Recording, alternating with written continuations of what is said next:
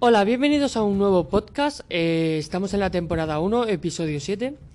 Y hoy toca leyendas, ¿vale? Pero antes de hacer, eh, bueno, hacernos contar las 10 leyendas, eh, quería que te suscribieras a mi podcast en Spotify, ¿vale? Sígueme en Spotify como Denis Denisuko y no te pierdas ninguno de mis podcasts porque son magníficos.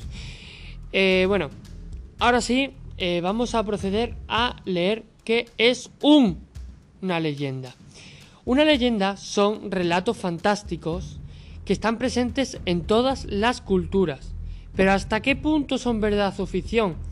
Bueno, pues la combinación de esta historia y fantasía originan leyendas que son fascinantes para cualquiera. Son hechos sobrenaturales, supersticiones, historias virales en redes sociales, espectros, personajes terroríficos. Son la esencia de estas 10 leyendas de terror que te contaré ahora a continuación y seguramente alucinarás.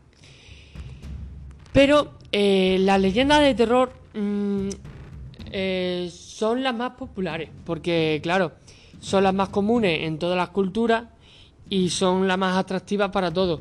Son leyendas que se transmiten de generación en generación, ya sea de forma escrita, auditiva, oral y en nuestros días hasta de forma viral en internet y redes sociales. O sea que, bueno, las leyendas de terror tratan de infundir miedo a las personas que las leen o las escuchan. Regularmente son relatos macabros relacionados con el dolor o la muerte. Eh, os voy a contar las leyendas de terror más clásicas que hay. Eh, son las que tienen siglos circulando y siguen vigentes porque son las que se han transmitido de generación en generación. Hay leyendas que son conocidas en todo el mundo, como las de los vampiros o las brujas. Y otras, las leyendas locales conocidas en una comunidad en específico. Eh, mm, bueno, a ver, vamos a leer eh, mm, una, una leyenda que se llama Brujas de Praga. ¿Has escuchado hablar sobre las leyendas de terror de las brujas de Praga? Algunos dicen identificarlas por su forma de vestir, otros por su cara y unos más hasta por la vibra. La vibra es el miedo que te entra en el cuerpo, que eh, emanan eh, cuando cruzan alguna mirada con una bruja. La leyenda de la bruja de Praga eh, forman parte de una leyenda de terror entre los, pobladores de la República Checa y cuenta la leyenda que las brujas celebran su, sa- su sabbat, que no sé lo que es, en la cima de las montañas, en la cual se abre la tierra y éstas ofrecen sus tesoros.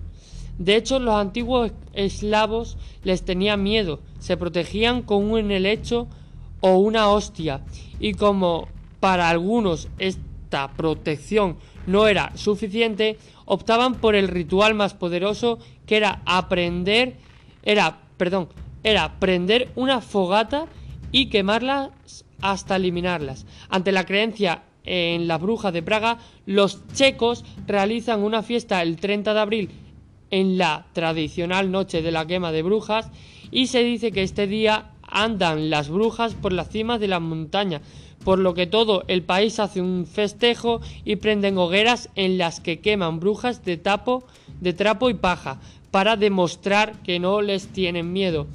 Esta velada se le conoce como Noche de San Felipe y de Santiago. La realidad es que la leyenda de las brujas de Praga se remonta a los siglos XVI y XVII, con la Inquisición, particularmente en una ciudad llamada Belke, Losinki. Se dice que entre 1678 y 1696 tuvo lugar aquí la mayor cacería de brujas con un inquisidor de nombre Boblig. Y dicen que muchas de sus víctimas después de muertas y dicen que muchas de sus víctimas después de muertas realizaban actos aterradores. Eh, bueno, eso vamos a parar ahí porque tienes que leer la historia completa para entenderlo, ¿vale? Eh, hay libros y cosas de esas. Bueno, eh, aquí acabamos el podcast, ¿vale? Eh, de las brujas y todos estos temas. Y ahora hacemos otro.